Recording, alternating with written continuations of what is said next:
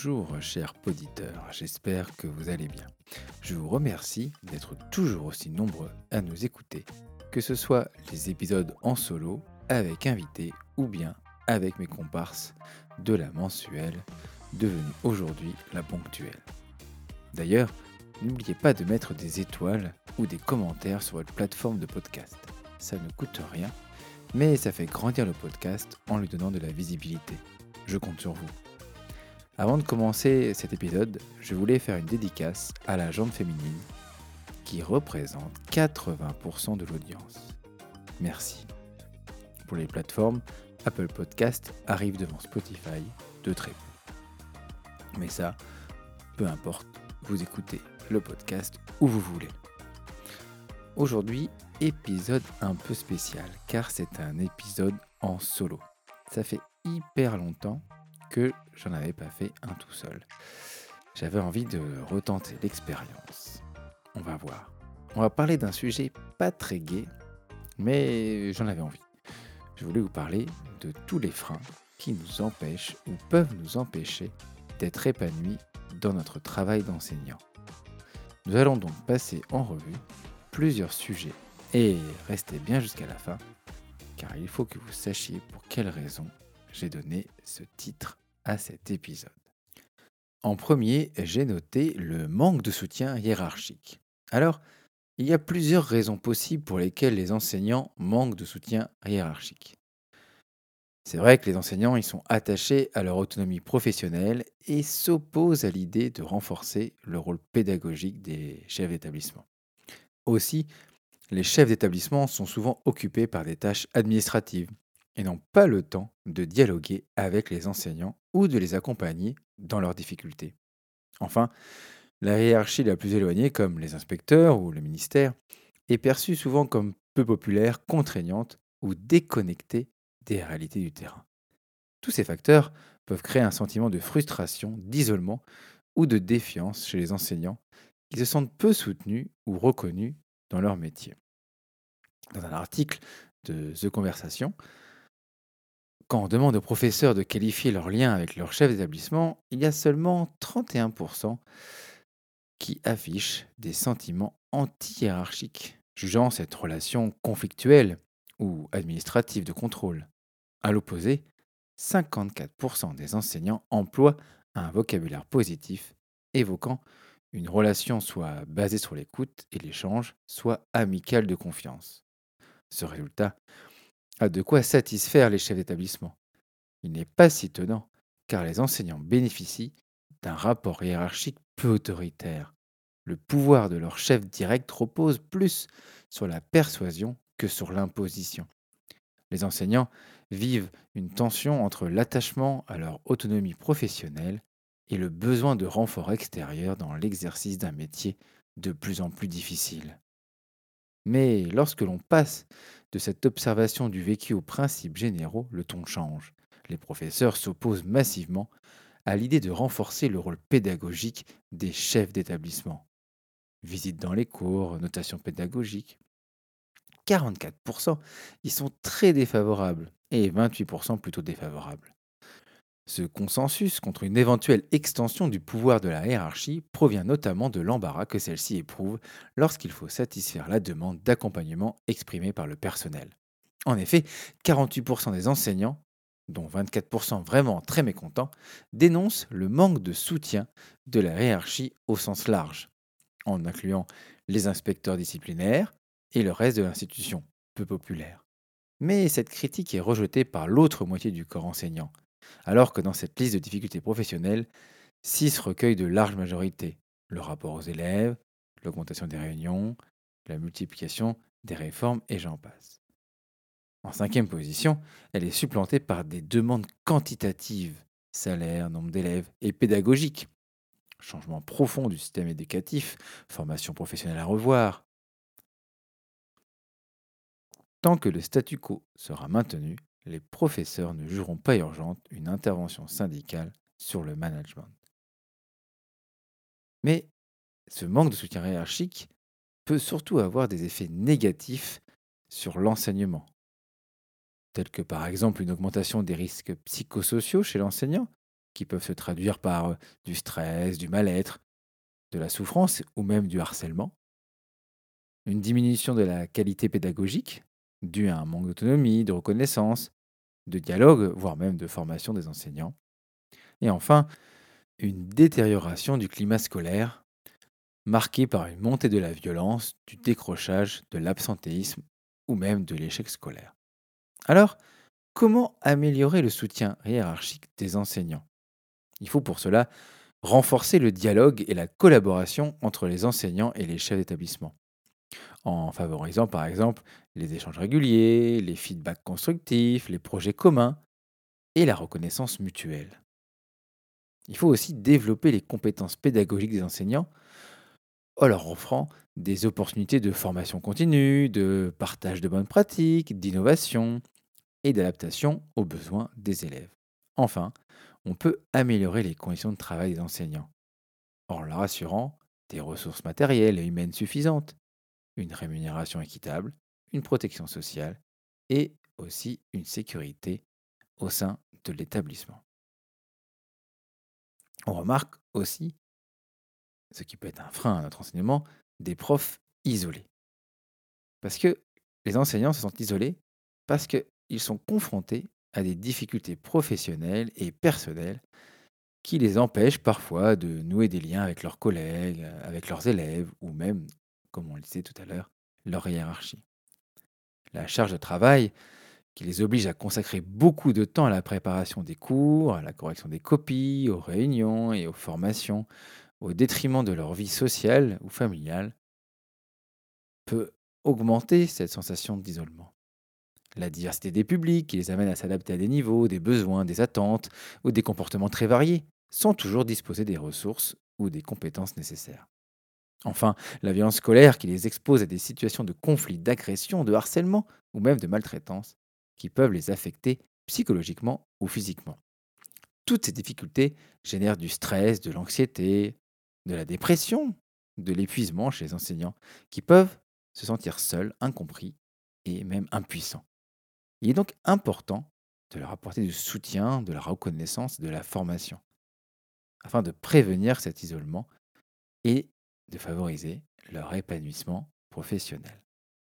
Dans un article de profinnovant.com, l'épuisement professionnel est parfois défini comme la phase finale d'un processus de fatigue physique, mentale et émotionnelle chronique. On le décrit aussi comme un processus progressif d'érosion des moyens internes d'un travailleur.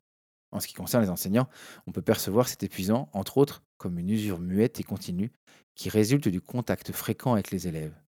Les trois manifestations de l'épuisement professionnel sont la fatigue physique, la fatigue mentale et la fatigue émotionnelle.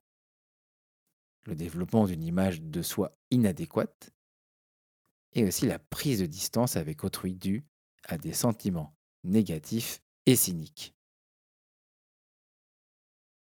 L'isolement peut se produire à de nombreux moments différents de la carrière d'un enseignant. Cet isolement peut prendre de nombreuses formes, telles que des manifestations physiques, environnementales ou même sociales. Certains enseignants travaillent dans des zones très rurales et ont peu de contact avec d'autres collègues qui pourraient les soutenir dans leur domaine. De même, y compris dans les plus grandes communautés, certains professeurs peuvent être les seuls à enseigner une matière particulière, comme le japonais ou le russe par exemple dans une école. Le sentiment d'isolement qui en résulte peut être assez écrasant, car la pression pour créer des leçons intéressantes et efficaces repose sur les seules épaules de ces personnes, n'ayant aucun moyen immédiat de partager les ressources avec les autres. Cela peut donc augmenter la pression ressentie par un enseignant et peut contribuer à son épuisement futur. Continuons dans les éléments gays. La charge de travail. Eh oui, la charge de travail des enseignants est souvent très importante et peut avoir des effets négatifs sur leur santé, leur motivation et leur efficacité. Il existe cependant des moyens d'aider les enseignants à mieux gérer leur charge de travail. Par exemple, développer des systèmes d'organisation, de planification, de priorisation, qui permettent euh, enfin, ensuite, pardon, aux enseignants de gagner en du temps, de réduire le stress et d'éviter le surmenage. Aussi, on peut utiliser des, des outils numériques, comme des applications, des plateformes ou des logiciels, qui vont faciliter la préparation des cours, la communication avec les élèves ou les parents. Et enfin, collaborer avec les collègues, les chefs d'établissement ou même les conseillers pédagogiques, qui eux peuvent offrir du soutien, des feedbacks, des conseils, des ressources, et aussi favoriser le partage des bonnes pratiques. Toutes ces stratégies peuvent contribuer à améliorer la qualité de vie et de travail des enseignants. Mais aussi, ça peut renforcer leur professionnalisme et leur efficacité. Un autre frein que j'ai noté et dont je voulais parler, c'est ce phénomène, pas très nouveau, mais qu'on voit de plus en plus, c'est l'enfant roi. C'est le parent souverain et l'enfant roi, qui sont euh, des expressions qui désignent des formes de relations entre les adultes et les enfants, où ces derniers sont surprotégés, survalorisés et peu confrontés aux limites et aux règles. À l'école, ce type de relation peut poser plusieurs problèmes, comme un manque de respect envers les enseignants, les camarades ou le matériel scolaire, qui peut se traduire par des comportements agressifs, insolents et même destructeurs. Une difficulté à s'adapter aux exigences scolaires, accepter la frustration, l'erreur, l'échec, qui peut entraîner des réactions disproportionnées, des conflits ou même du décrochage scolaire. Enfin, une faible capacité à coopérer, à partager, à écouter ou même à se remettre en question, ce qui peut nuire à l'apprentissage, à la socialisation et même à l'autonomie. Dans un article sur psychologie.com, on parle de personnalité auto-centrée. C'est le constat fait par Cécile Ernst, professeure de sciences économiques en banlieue parisienne et auteur d'un livre analysant son expérience. Elle dit Les adolescents auxquels j'enseigne depuis 15 ans n'ont jamais appris à tenir compte des autres. Le collectif n'a aucun sens à leurs yeux. Ils sont devenus leurs propres références, incapables de se remettre en question. Nous sommes face à un phénomène inquiétant, dont il est temps de prendre conscience, d'autant plus qu'une partie d'entre eux atteint maintenant l'âge adulte. L'enseignante se souvient de cet élève qui hurlait suite à une mauvaise note et l'insultait même en cours. Jusqu'au jour où, face à sa mère convoquée par la direction, le jeune homme s'est effondré en réalisant que sa professeure n'était pas qu'une fonction, mais aussi une femme qui souffrait. L'une d'entre elles est sûrement sociale. Nous sommes dans une société de vitesse et d'hyperconsommation. L'immédiateté est la règle. Il devient très compliqué d'opposer un non aux enfants de leur apprendre l'attente pour Noël ou leur anniversaire. Et comment faire une fois adulte? Tout est là. Car apprendre que tout n'est pas instantané, qu'il ne suffit pas de vouloir pour pouvoir, que la volonté a une limite, celle des autres, est quasi impossible si le travail n'a pas été fait en amont. Et la confrontation avec le monde devient ainsi insupportable. Alors, on parlait de surprotection. On peut voir la surprotection comme un évitement de la réalité. C'est une attitude parentale qui consiste à éviter à son enfant toute confrontation avec la réalité, avec les frustrations et ses dangers. Cette attitude peut avoir des effets très négatifs sur le développement de l'enfant. Sur un article sur Doctissimo, sur la surprotection parentale, le monde extérieur est dangereux. Ça pourrait être le slogan de celui des parents surprotecteurs. Leur objectif principal, c'est faire en sorte d'apporter un maximum de bien-être à leur progéniture pour atténuer cette réalité. Par exemple, si un enfant n'aime pas les légumes, ses parents poules ne lui en donnent pas. Son instructeur de judo est trop sévère, il le retire de cette activité. Il se plaint d'un camarade de classe trop méchant, ils en parlent directement aux parents. Face à des situations perçues et reliées comme difficiles, ces parents vont mettre en place des stratégies et des actions pour surprotéger leur enfant de la dure réalité. Soucieux que leur enfant ne souffre pas des frustrations de la vie, ils privilégient son bonheur en le soustrayant à une confrontation avec les autres et leur environnement. Ce qui les anime, c'est le stress. En fait, c'est de l'anxiété. Dans le climat d'insécurité actuel, entre crise, crise économique et violence, ces parents inquiets n'ont de cesse de tendre un filet de protection pour leurs enfants. On aurait du mal à leur en vouloir. Sur le plan de la scolarité, par exemple, le secteur euh, dans lequel j'aimerais parler, ils mettent en place des tas de stratégies pour qu'ils réussissent. Il y en a même qui vont même jusqu'à faire les devoirs de leurs enfants. En cherchant à éviter les nombreux aléas de la vie, les parents surprotecteurs le fragilisent avec différents troubles à la clé. En évitant ainsi les frustrations à l'enfant, les parents exacerbent le principe de plaisir comme priorité. Baigné dans une réalité où prime l'assouvissement du plaisir immédiat, l'enfant vit comme bon lui semble, ses parents étant en charge d'accommoder le réel en fonction de ses demandes. Ces derniers deviennent assujettis au désir de l'enfant qui les instrumentalise. Son ego magnifié, il se campe donc en enfant roi, véritable tyran pour son entourage. Alors que l'éducation repose sur l'apprentissage de l'autonomie, l'acceptation du principe de réalité des frustrations en fait donc partie. Le message d'amour et de valorisation ne doivent en aucun cas évacuer l'épreuve du réel qui implique des contraintes, des limites, des émotions négatives. Au registre des outils d'autonomie, l'application d'une juste autorité arrive en bonne place. Elle permet une médiation de l'enfant avec le réel et entraîne une notion d'apprentissage. Par ailleurs, le conflit fait exister l'autre, que ce soit le parent, le camarade de classe, le professeur et l'environnement. Sans cette friction, il y a l'idée que le monde doit s'adapter à lui.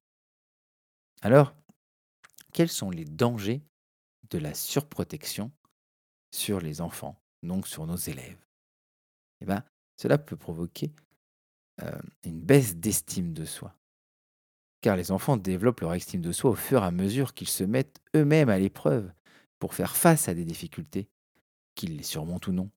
S'ils n'ont jamais l'opportunité de le faire, à cause d'une éducation surprotectrice, ils seront donc incapables de développer leur estime de soi.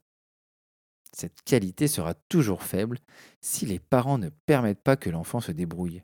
Dans ce cas, l'enfant ignore ses capacités et ne développe pas son courage pour pallier les problèmes de la vie quotidienne. Cela provoque de l'impatience. Quand les parents ne permettent pas aux enfants de faire les choses par eux-mêmes, ces derniers ne comprennent pas la valeur du travail. Pour ces enfants, il suffit de demander ce qu'ils veulent et ils l'obtiendront.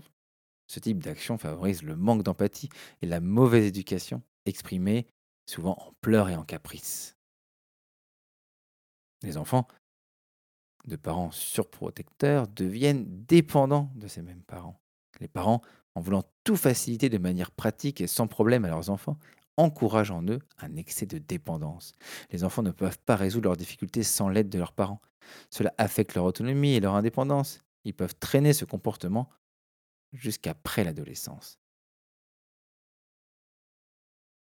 Les enfants peuvent être sans défense face à certaines situations, on est d'accord. Cependant, ils ont aussi besoin d'apprendre à résoudre leurs problèmes par eux-mêmes. Cette surprotection leur fait développer de la peur et un sentiment d'insécurité. Les parents qui protègent leur enfant de manière excessive, par peur qu'il leur, arrive quelque chose, leur transmettent ainsi de la peur et de l'insécurité, comme je le disais. Comme ils ne savent pas se débrouiller dans le monde, ils commencent à tout voir comme une menace. Ils peuvent également développer une phobie sociale, par exemple. Si nous éduquons nos petits dans la surprotection, nous les convertissons en personnes peu sûres d'elles. Cela aussi limite leur apprentissage. Et oui, car l'apprentissage s'obtient par l'expérience et par l'échec. Dès leur enfance, ils commencent à commettre des erreurs, à obtenir des réussites et des échecs. C'est à ce moment qu'il faut leur enseigner les techniques pour résoudre les difficultés de la vie quotidienne. Ainsi, plus tard, pourront devenir des adultes responsables. Aussi, les enfants rois ne, tolèrent pas l'échec, ont du mal à l'accepter. Car depuis petit, ces enfants ont quelqu'un qui résout ces problèmes, voire qui prend des décisions pour eux, évitant ainsi qu'ils fassent des erreurs. C'est là que ces actions se convertissent en l'un des dangers de la surprotection. En effet, les parents ne leur ont pas permis d'expérimenter l'échec. Ainsi, quand ils doivent en affronter un, ils ne savent pas gérer la situation. Cela provoque aussi bah, des problèmes de comportement. Le manque d'estime de soi, entraîné par la surprotection, peut favoriser des problèmes de comportement dans les étapes de leur vie. comme à l'école par exemple. Et donc, cela peut avoir une incidence sur leurs résultats scolaires. Enfin, ils ne connaissent pas la responsabilité. Et oui, depuis le plus jeune âge, nous devons assigner des responsabilités à nos enfants. Il ne faut pas toujours les aider dans leurs tâches quotidiennes, ranger leurs jouets et faire leur lit, ou les excuser pour leurs fautes et erreurs. En nous comportant ainsi, en nous comportant ainsi, pardon, nous détruirions petit à petit le concept de responsabilité. Les normes doivent encadrer leur vie depuis petit. Ils sauront ainsi que pour vivre ensemble à la maison et en société, il faut être responsable de nos actions. Nous formerons ainsi des hommes et des femmes bien éduqués pour le futur. Enfin, il est important de rappeler qu'il est impossible d'éviter qu'ils courent des risques, qu'ils échouent et souffrent, et ce, qu'importe l'amour que nous leur offrons en tant que parents. La vie est pleine de batailles à livrer. C'est pour ça, c'est pourquoi nous devons les préparer pour qu'ils soient capables de surmonter n'importe quel écueil. Et donc, il faut éviter de les surprotéger. Et pour finir, je voulais parler d'un autre problème, du manque de motivation des élèves. Eh oui, car la motivation des élèves, elle peut dépendre de plusieurs facteurs. Ça peut dépendre de leur personnalité, leur environnement, leur intérêt pour telle ou telle matière, leurs valeurs, leurs objectifs, plein d'autres raisons qui peuvent jouer sur la motivation euh, des élèves. Cela peut venir d'un manque de soutien, euh, d'un manque de reconnaissance de la part des enseignants ou des parents même. Ce qui diminue, comme on dit tout à l'heure, l'estime de soi, la confiance et l'engagement des élèves. Le manque d'autonomie aussi, de participation, de choix dans leur apprentissage. Ça peut réduire le sentiment de contrôle, de plaisir et donc d'intérêt, et donc baisser leur motivation. Enfin, le manque de sens, de pertinence ou même de valeur de ces activités scolaires, qui peut parfois rendre les élèves indifférents, même rebelles.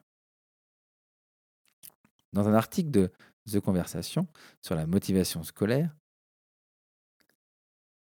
ils disent que concrètement, l'enseignant joue un rôle clé dans le développement de ces motivations et qu'un parent, aussi bien intentionné soit-il, ne pourrait pas complètement compenser pour un enseignant qui, par ses pratiques, nuirait à la motivation de l'élève. Il y a deux réponses, la formation et le contexte. L'enseignant a le pouvoir de mobiliser davantage la motivation des jeunes, car c'est lui, comme professionnel, qui arrive le mieux à déceler les difficultés de ses élèves à les aider, à reconnaître et identifier ces difficultés et à proposer des stratégies pour y remédier. Alors que les parents connaissent leurs enfants plus que quiconque, ils ne sont pas toujours au fait des stratégies de lecture ou de, résolution de problèmes en mathématiques. Alors pour développer la motivation autodéterminée, l'élève a besoin de savoir, de se savoir pardon, capable de surmonter ces difficultés en mettant en pratique des stratégies d'apprentissage et en constatant leur effet bénéfique. Bien que l'accompagnement du parent soit important, le suivi professionnel de l'enseignant est crucial pour que l'élève adopte les bonnes stratégies d'apprentissage qui l'aideront à se sentir plus compétent. De plus, l'enseignant est la figure la plus présente auprès de l'élève lorsqu'il réalise des activités scolaires. Non seulement le parent n'est pas présent dans la classe, où la majorité des apprentissages surviennent, mais une fois son enfant arrivé à la maison après l'école, une multitude de défis et d'activités du quotidien se présentent à lui. L'aider dans les activités scolaires ne représente alors qu'une partie des responsabilités du parent envers son enfant. L'enseignant, au contraire, dispose d'un contexte d'apprentissage privilégié, soit un lieu et un moment qui sont réservés à cela. Cette asymétrie se reflète donc dans la capacité de chacun à motiver l'élève. Malgré ça, on est d'accord que parfois, il n'y a rien à faire. Alors, il y a forcément d'autres facteurs qui peuvent entrer en compte sur euh, notre motivation à nous ou notre plutôt démotivation, notre changement de société. Mais il fallait faire des choix. Alors je vous avais parlé de rester jusqu'à la fin afin de justifier le titre de l'épisode. Je vous le dis tout de suite, ce n'est pas moi qui est écrit cet épisode. C'est l'IA, l'intelligence artificielle. Avec l'application Copilot de Microsoft qui intègre ChatGPT. Et c'est pareil pour la cover de cet épisode. J'espère que malgré tout que ça vous a plu. C'était un, un style différent. Et que cette petite surprise vous montre aussi un peu l'étendue des capacités de cet outil d'intelligence artificielle qui est euh, complètement dingue. Maintenant, je vous donne rendez-vous dans deux semaines avec un épisode à trois avec euh, Charlène et Thomas. Et en attendant, on partage, on commente, on like. Merci, à très vite.